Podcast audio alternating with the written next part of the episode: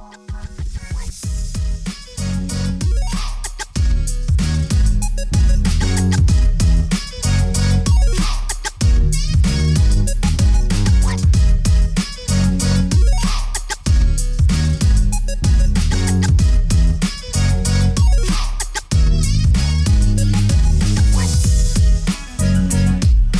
En este episodio abordaremos un tema que va en relación con el episodio anterior, que si aún no lo has escuchado te lo dejamos abajo en la cajita de descripción para que lo escuches, en donde hablamos de los consejos para superar el primer día de clases como docente. El primer día de clase es fundamental para trazar de manera correcta el desarrollo del curso. Vamos como de costumbre a la intro y regresamos.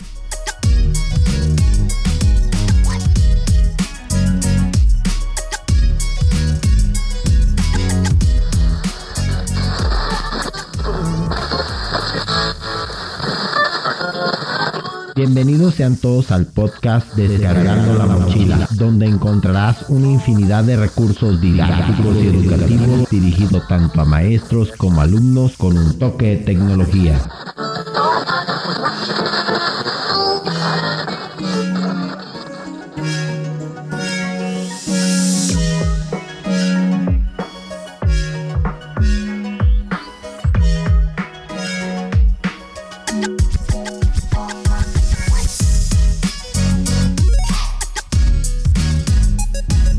Hola, ¿cómo estás? Mi nombre es Naum Mireles, soy licenciado en informática, docente de bachillerato y asesor educativo online de cursos y asesorías integrales en educación media superior, CAYEMS.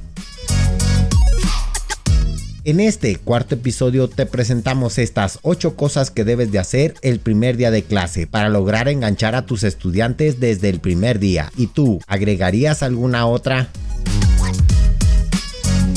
Muchos docentes se han preguntado, ¿qué hacer el primer día de clase de bachillerato? Estos son los objetivos para el primer día que podemos llevar a cabo. En el número 1, demuestra que te has preparado para este primer día. Aunque solo lleves impresa la hoja con los nombres de tus estudiantes para empezar a conocerlos, es importante que este primer día comprendan que aunque ellos van a comenzar a trabajar hoy, tú ya llevas algún tiempo preparando el curso. En el número 2 muestra el contenido del curso. El primer día de clase es el momento de las presentaciones y el contenido debe estar entre las cosas introducidas. Recomiendo un poco de contenido que incluya un hecho sorprendente, una pregunta que responda al contenido o algo que ilustre. Mejor aún, que demuestre por qué el contenido de este curso importa. Establecer relevancia y promover la intriga puede ayudar a motivar el aprendizaje de los estudiantes desde el principio. En el número 3, haz que los estudiantes te conozcan.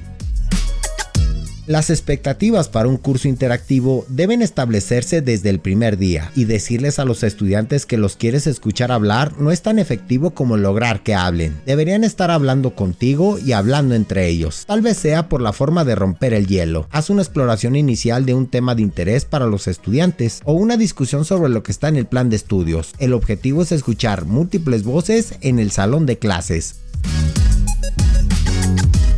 En el número 4, sé un docente agradable. Eres docente, pero también eres una persona. Los estudiantes saben que usted está a cargo y que es quien hace cumplir las reglas. Es más efectivo comenzar el curso que quieres enseñar y con el contenido que amas, mencionándoles que estás ahí para ayudarlos a aprender. Los estudiantes quieren un docente que les enseñe, pero uno que actúe como una persona. En el número 5 ofrece a los estudiantes una razón para leer el plan de estudios. En la mayoría de los cursos, los docentes cubren el contenido del programa de estudios, por lo que los estudiantes no tienen que leerlo. Hablar extensamente sobre el plan de estudios también envía el mensaje de que los estudiantes pueden preguntar en lugar de buscar la información del curso. ¿Qué tal esto? Distribuye el plan de estudios y dé a los estudiantes 5 minutos para revisarlo. Luego, póngalos en equipos y déles 5 minutos para responder 10 preguntas sobre el plan de estudios. El primer equipo que conteste correctamente todas las preguntas gana. En el número 6, sé un docente auténtico. Ser auténtico no se relaciona con ser agradable, dado que los estudiantes probablemente no te conocen. Tal vez puedas engañarlos el primer día, pero te descubrirán y se sentirán engañados. Se trata de ser fiel a tu estilo personal desde el principio. Esto no significa hacer lo que nunca has hecho el primer día de clases. En el número 7, haz una breve introducción de lo que harás el siguiente día de clase. El objetivo es que empiecen a prepararse para no iniciar desde cero. Es importante que entiendan que el tiempo de trabajo ya ha comenzado. Y en el número 8 termina tu clase un poco antes. No agotes el tiempo de clase, déjale 5 minutos para que se relajen y para que puedan hablar entre ellos. Aprovecha también este tiempo para responder a aquellos que quieran preguntarte. Al terminar el primer día de clase, realice una actividad final que anime a los estudiantes a trabajar juntos y a conocerse. Enlácela a una parte del plan de estudios. Mejor aún, provea a los estudiantes como parte de una actividad, pero déjelos colgados. Es decir, no complete la actividad del primer día, pero hágale saber a los estudiantes que cuando regresen al día siguiente tendrán la oportunidad de terminar la actividad como tarea o proyecto. Estamos por terminar la descarga de esta semana y como siempre les dejamos el kit de tecnología para tu lonchera. En esta ocasión les traemos una guía básica para comprar una mesa de trabajo. Uno de los retos de trabajar en casa como docentes es lograr un espacio que nos permita estar cómodos para ser productivos. En cuestión de mobiliario, todo empieza por una silla y una mesa. Ahora bien, ¿cuál es la mesa perfecta para trabajar? Aunque depende del espacio disponible, los gustos y tu presupuesto, hay una serie de recomendaciones que hay que cumplir. En esta guía para comprar una mesa para trabajar encontrarás tanto cómo ha de ser la candidata ideal y una selección de modelos. Puedes poner tu portátil sobre la mesa del comedor o incluso una bandeja para trabajar sobre la cama, pero si la idea es trabajar toda la jornada habitualmente ahí, agradecerás invertir un poco de tiempo y dinero en diseñar un espacio de trabajo adecuado, especialmente tu espalda. El tipo de mesa y silla que elijas ha de cumplir una serie de requisitos posturales para favorecer la ergonomía y así lograr una buena postura mientras trabajas. En el punto 1, la altura de la mesa.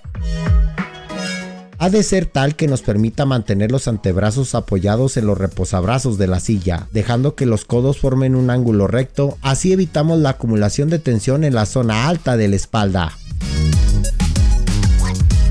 En el punto 2, la pantalla de estar a la altura de nuestros ojos.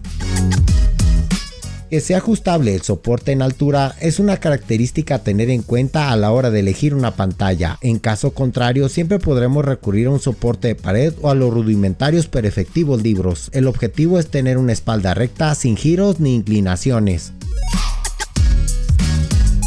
En el punto 3, en caso de tener que hablar por teléfono con frecuencia. Nada de sujetar el teléfono con una mano o recurrir a sujetarlo entre el hombro y el cuello. Usa auriculares con micrófono o manos libres. Y en el punto 4 realiza pausas y levántate. Idealmente un par de minutos cada hora de trabajo, así minimizar la rigidez muscular, oxigenar los tejidos y el cambio de posición te ayudará a ser consciente de tu postura. La estética de una mesa para trabajar es algo subjetivo pero importante, pero si va a ser tu herramienta de trabajo puede que valga la pena sacrificar un poco de estilo en favor de la funcionalidad y la ergonomía. Antes de elegir una mesa para trabajar, mide el espacio disponible de la zona donde la vas a colocar, teniendo en cuenta que al menos necesitarás que quepa una silla. La altura de la mesa es un factor importante, teniendo en cuenta cuánto mides y cómo ha de ser la postura ideal, puedes calcular la altura de la mesa. Si bien existen mesas ajustables que te permitirán ajustar justo donde la necesites, si ni la mesa ni la pantalla son ajustables en altura, recuerda que existe la opción de colgar la pantalla en la pared. En las especificaciones de la mesa no solo encontraremos la altura, sino también lo ancha y lo larga que es, de modo que conozcamos el área de trabajo para configurar nuestro setup, algo especialmente importante si trabajamos con varios monitores.